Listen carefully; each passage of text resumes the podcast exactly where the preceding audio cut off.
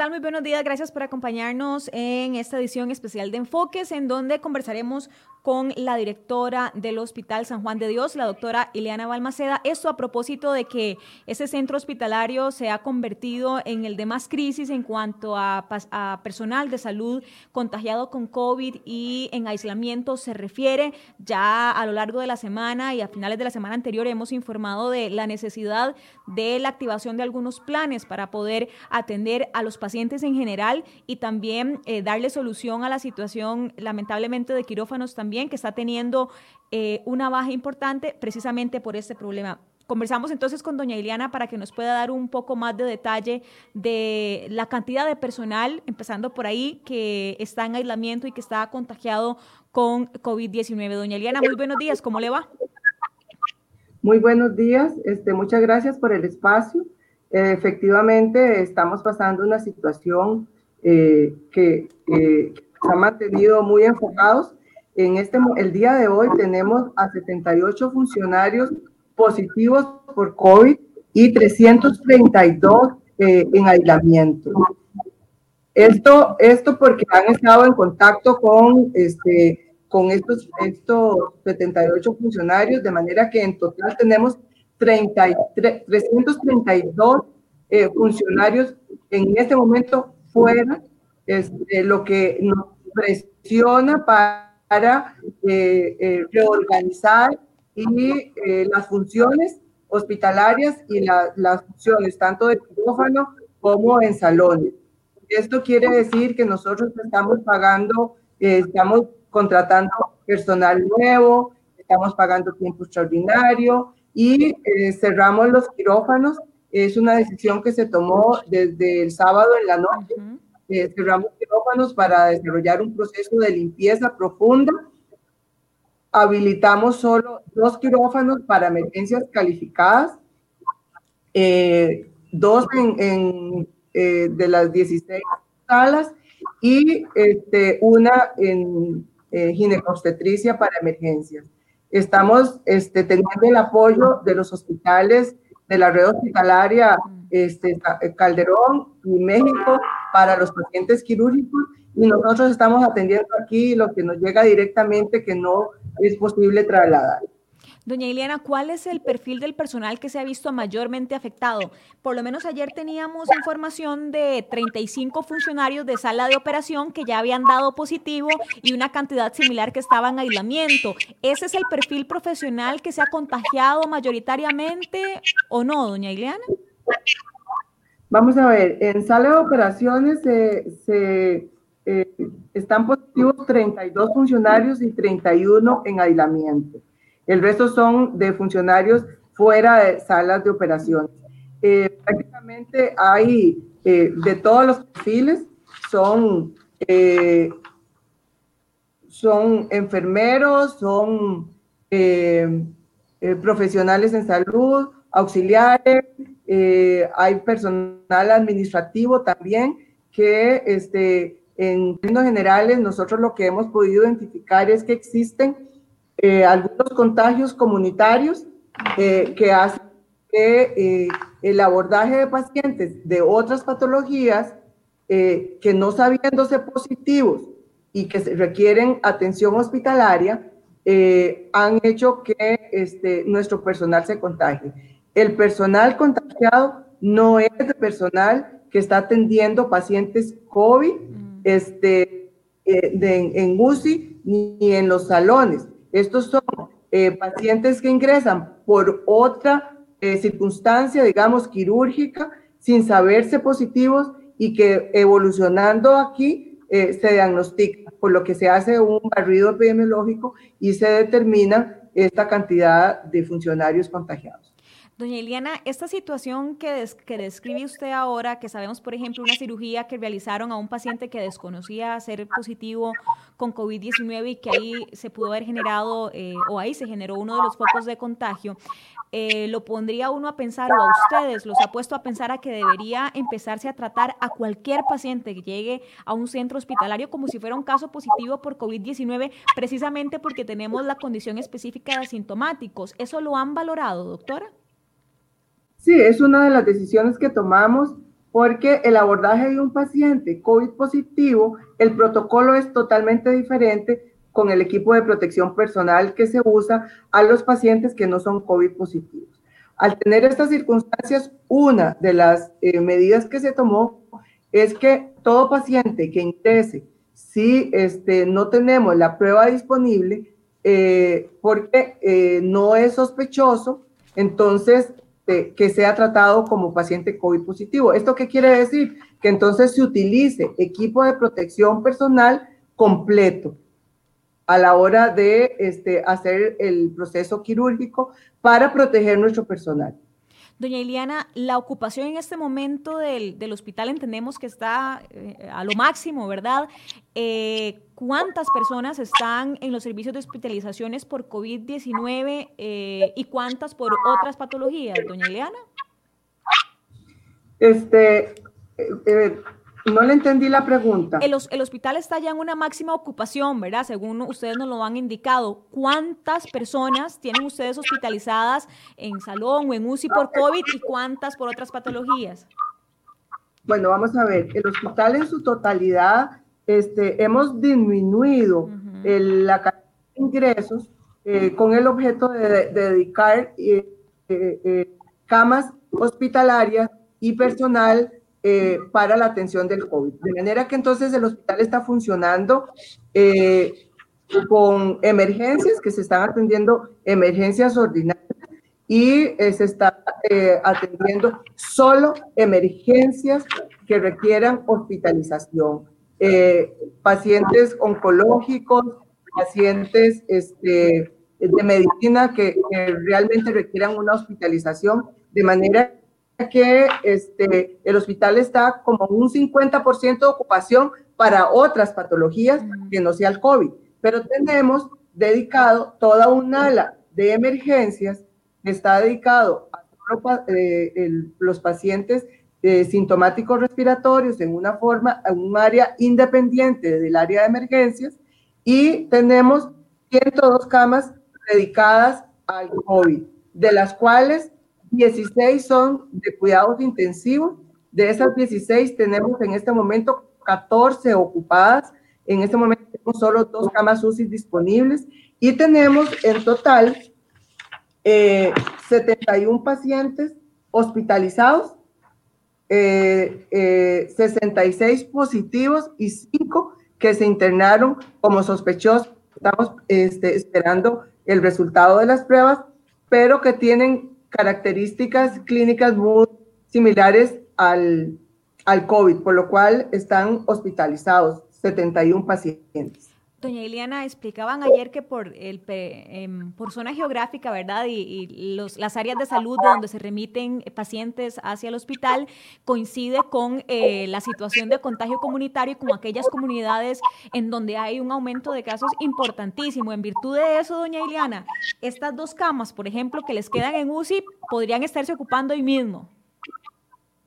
Vamos a ver, este, efectivamente el hospital está el área de atracción directa que tenemos este, viene de la población de la gran área metropolitana que está clasificada como naranja por la cantidad de casos positivos este, activos que están en estas zonas, Desamparados, Alajuelita, Atillo, eh, Pavas, Puriscal, eh, Escazú, Santana. De manera que este, la presión que estamos recibiendo es mayor que el resto de, los hospitales y este, en emergencias atendemos en promedio en esa área COVID que está destinada para esto, eh, en promedio 40 pacientes diarios, de los cuales 31 son positivos y de estos 8 requieren hospitalización.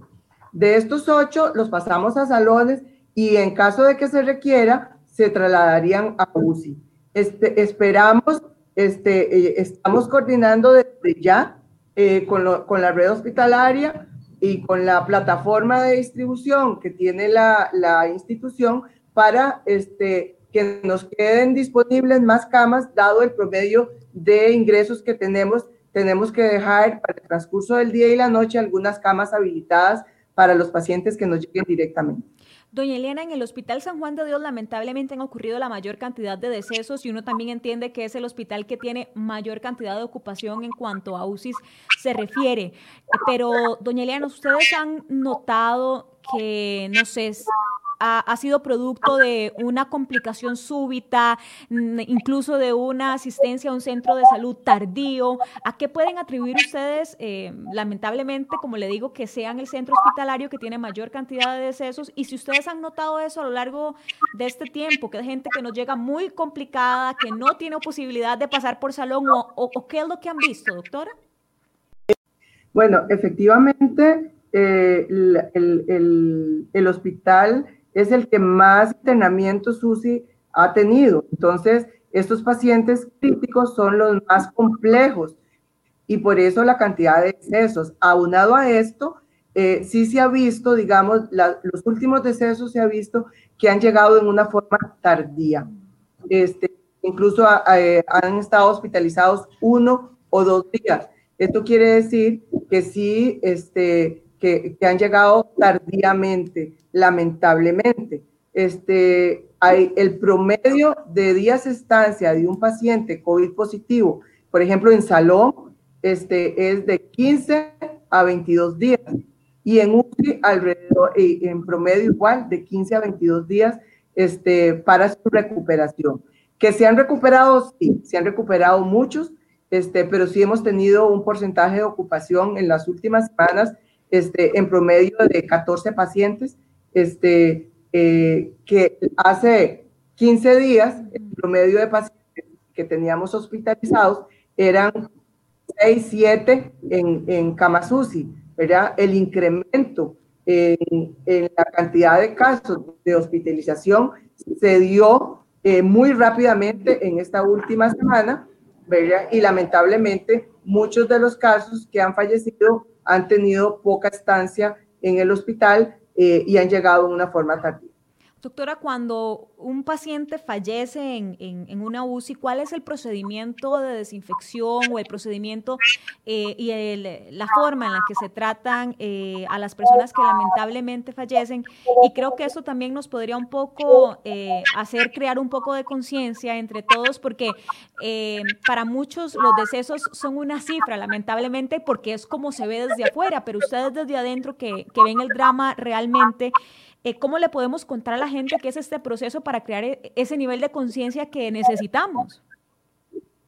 Vamos a ver, eh, un deceso eh, implica una carga emocional muy grande para el personal que lo es una lucha durante días para, para ayudar a que el paciente salga adelante. Entonces, no es solo un número, no es solo una cifra, es este, el resultado de un esfuerzo de un equipo muy grande, especializado, para que el, paciente pueda salir adelante. Entonces, no son solo cifras. Eh, lamentablemente, este, sí están falleciendo eh, eh, en una forma más acelerada, por lo que le repito que están llegando en una forma tardía. Sin embargo, existen protocolos para el embalaje de los, de los cuerpos, en donde lleva eh, hay bolsas plásticas, una bolsa plástica transparente eh, de un grado específico eh, y dos bolsas este, negras más, de manera que el reconocimiento de los pacientes es a través de una bolsa que los familiares, un familiar puede acceder a reconocerlo o ya sea en fotografía en caso de que esté indocumentado. Aunado a esto, hay un proceso de información a la familia de todo paciente que esté ingresado, ya sea por eh, los pacientes que están en, en, salones, a través de tablets eh, eh, con videollamadas, en los pacientes que tienen la condición, o a, través de información que Trabajo Social hace a las familias este, que están en, cuidados intensivos, de los pacientes que están en cuidados intensivos, se, hay, hay un informe diario este, del estado de los pacientes. En caso de fallecimiento, se, eh, eh, se localiza a la familia y una vez que se localiza a la familia, se hace la comunicación oficial eh, a, la, a, la, institución y al Ministerio de Salud. Es un proceso doloroso porque el paciente fallece con personal de salud, no fallece rodeado de familia. Y para el personal de salud, le repito, no es fácil, es una carga emocional con la que se está viviendo, además de la carga laboral que tenemos. Yo sí creo importante hacer un llamado a la población en este sentido, este, para que continúen con las medidas de protección, conservándose en las burbujas eh, que, tanto se ha hablado de este tema, eh, conservando el distanciamiento social cuando no están este, dentro de su burbuja, utilizando las mascarillas, caretas e intensificar el, lavado de manos. Creo que es muy importante que todos colaboremos en este sentido. el que nos cuidemos entre todos es cuidar a la familia, es cuidar a toda la población y nosotros como funcionarios de salud este, estamos apoyando, eh, trabajando intensamente con mucho compromiso, pero sí necesitamos que la población se concientice sobre la importancia de, de, cuidarnos entre todos. Eh, nosotros como funcionarios ponemos una parte, pero el resto la pone la población.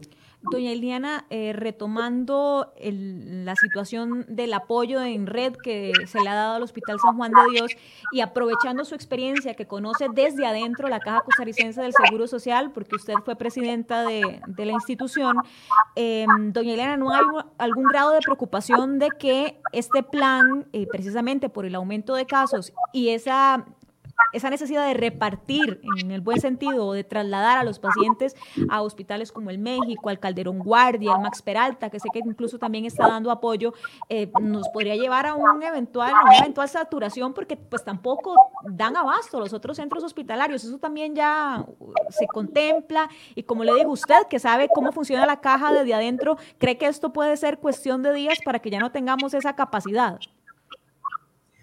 Eh, vamos a ver, la institución ha tenido un plan para expansión este, en tres etapas. Una, en una, primer, una primera fase, este, donde nosotros iniciamos con siete camas de UCI y 18 camas de salón. Eh, hemos ido avanzando en esa eh, em, reorganización hospitalaria por la demanda reciente que se ha presentado.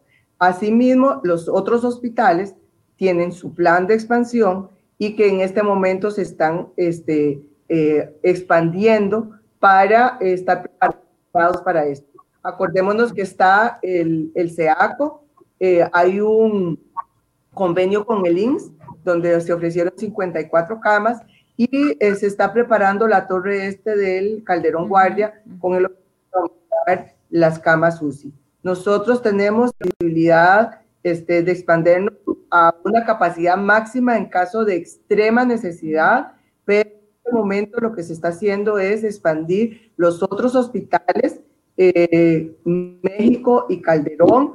Eh, tenemos hospitales no COVID, digamos, este, que están apoyando la labor de los hospitales nacionales en pacientes no COVID. Por ejemplo, yo tengo el apoyo del Hospital de Heredia, el México tiene el Hospital de Alajuela y el Calderón Guardia tiene el Hospital de Cartago. Sin embargo, a nivel de la red hospitalaria, ya este, se está, anteriormente se estaban trasladando todos a SEACO desde el área periférica hasta el, hasta el SEACO, pero este, ya se están atendiendo, por ejemplo, en el Hospital de Liberia, han tenido casos que pueden trasladar por su condición y está siendo atendida. De manera que la institución sí está haciendo, eh, sí está teniendo planes eh, en forma temprana para esta expansión, pero esto no quiere decir que sea infinita la, la cantidad de camas hospitalarias. Y la diferencia entre el abordaje con una cama hospitalaria a no tener acceso a una cama es la vida. De manera que sí es necesario eh, insistir insistir en que la institución se ha organizado, se ha reorganizado, se ha reinventado para el abordaje de esta pandemia. Sin embargo, este, las posibilidades son finitas. A pesar de toda la reconversión, a pesar de todo lo que se ha este, organizado para el abordaje, si no logramos ir bajando la, la curva de contagio, a este ritmo tan acelerado de estas últimas semanas, este, eh, lamentablemente las camas no van a alcanzar. En el caso del San Juan de Dios, doña Eliana, ¿hasta cuánto podrían expandirse? Cuando usted dice que ya en una situación extrema, ¿cuánto más pueden aumentar? Ya usted nos decía que tenían una cantidad, me parece que eran seis camas UCI, pues las fueron ampliando. ¿Hasta dónde pueden llegar ustedes? ¿En salón y en UCI para pacientes? Vamos a ver, nosotros este, tenemos UCI en este momento, de las cuales 14 hoy están ocupadas. En última, en una necesidad extrema, podríamos expandir a 18 camas más de unidad de cuidados intensivos, pero no podemos extendernos mucho más de esto, dado la limitación en eh, equipo, ¿verdad? Eh, de manera que este, esto hay que tomarlo en cuenta y por eso es que estamos este, eh, en todos los días nos comunicamos, vemos entre los hospitales a través de la, la gerencia médica, este, que tenemos reuniones virtuales para este, ir apoyándonos. Eh, ya hoy en la mañana empezamos a, tener coordinaciones para que este, nos, nos puedan trasladar algunos pacientes con el objeto de tener más camas disponibles. En el momento en que ya todos los hospitales estén llenos, o los hospitales eh, regionales y periféricos tendrán que ir abordando, pero como le digo, es una este, la institución, a pesar de ser una única institución, eh, una institución muy grande que se ha ido preparando desde mucho eh, tiempo atrás, este, los recursos son finitos. Y una, una diferencia que hace eh, son los ventiladores que tanto se han hablado, ¿verdad? Este, que, que, que son finitos, no podemos extender más. Entonces eso es importante que la población, este, enfatizarle a la población si se amplían a estas 18 camas más, si tiene el San Juan de Dios la disponibilidad de esos ventiladores o serían parte de las compras que la caja prevé que puedan llegar en las próximas dos semanas, doña Ileana? Vamos a ver, de, de, los ventiladores disponibles en el San Juan de Dios, tenemos para el abordaje de patologías adicionales para todo el hospital, este, tenemos mm, alrededor de 30 ventiladores eh, aproximadamente. Eh, contando los siete ventiladores que la institución nos, nos mandó últimamente. Y tenemos algunos este, disponibles, pero también los tenemos para otras eh, eh, patologías que requieran, este, que no están en las unidades COVID, de manera que la, la capacidad máxima de extensión de camas UCI serían 18 camas más. Doña Eliana, para, para ir terminando, a propósito de los ventiladores, em, veíamos la segunda versión de la guía para, para que proceda el personal de salud en caso de colapso de, o saturación de servicios de salud, en el caso de una ocupación máxima en UCI. Eh, y uno de los puntos, eh, además del criterio médico para hacer la selección, aunque suene feo, hacer la selección de a quién atender con prioridad, a quién no, era la capacidad de sobrevivencia que se puede ver en ese paciente. Doña Eliana, ¿cómo se maneja esto a lo interno de un centro hospitalario? Porque uno entiende que ustedes, antes de ser médicos, son personas personas, ¿verdad? Y también están viviendo los dramas de familias a las que nadie puede, a personas a, que nadie, a quien nadie puede despedir. Este tema de estos protocolos o de estas guías ya han sido conversadas con el personal o no? Vamos a ver, el personal, hay, son protocolos y guías que están eh, recién finalizando de, realizar la institución. Sin embargo, eh, los, los, como, como usted lo decía, eh, antes de México somos seres humanos. Eh, todo este proceso es muy doloroso, pero eh, no podemos hacer milagros. Hay pacientes que tienen patologías de fondo que están en fases terminales y sería prolongarles una agonía en ese sentido. Entonces también por este, para un trato humanizado es necesario no extremar esfuerzos en algunos pacientes que ya estaban complicados, ¿verdad? Entonces, esto es una eh, premisa que se sigue en, en, el abordaje de cualquier patología.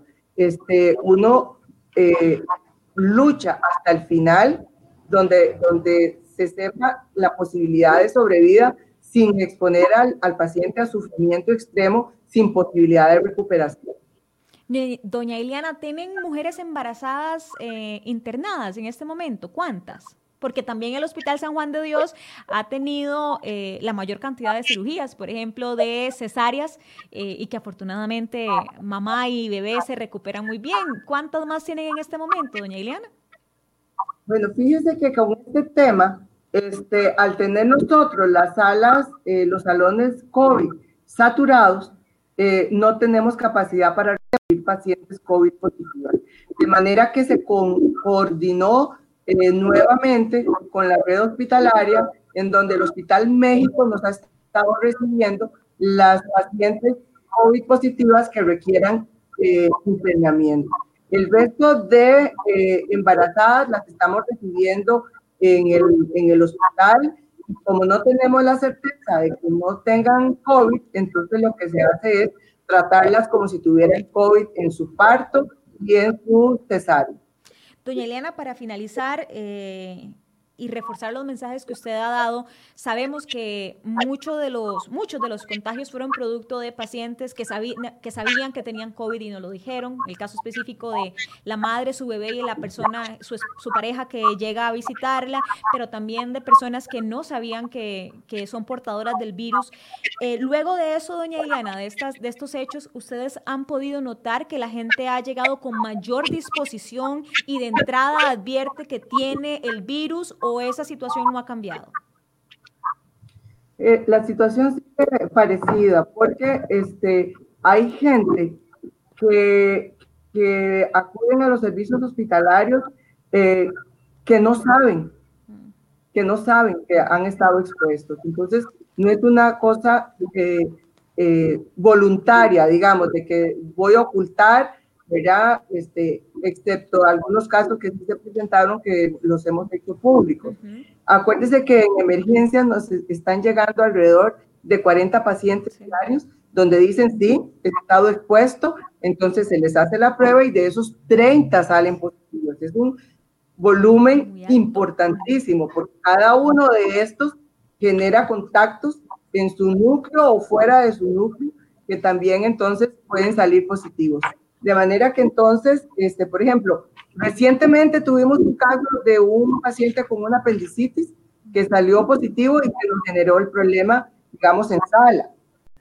Entonces, no es una cosa que sea voluntaria, pero sí entonces la medida de tratar a todos los pacientes que ingresan a sala y no tenemos posibilidades de hacerle la prueba porque no hay historia, entonces los vamos a tratar como si fueran COVID en el sentido de que se utilizará todo el equipo de protección personal para salvaguardar la salud de los funcionarios. Acordémonos que, que la parte más crítica en el abordaje de la pandemia es el personal de salud. Y si se nos contagian, entonces no tenemos con quién abordarlo. Entonces estamos utilizando equipo de protección personal, optimizando su uso, pero no escatimando tampoco en la protección del personal. Perfecto. Doña Elena, muchísimas gracias por acompañarnos, por darnos este escenario del San Juan de Dios y por también reforzar eh, el llamado de este compromiso que tenemos todos, eh, ustedes desde la institución y nosotros desde nuestros hogares y de nuestro comportamiento social. Doña Elena, muchísimas gracias. Muchas gracias, buenos días. Igual, muy buenos días. Muchísimas gracias por acompañarnos. Este es el estado de situación del Hospital San Juan de Dios, el que tiene en este momento la mayor eh, incidencia de personal de salud con COVID-19 y que, como ustedes ya escucharon, está con una capacidad de atención limitada. Los invitamos a seguirse informando a través de cereoy.com y les agradecemos muchísimo su compañía. Buenos días.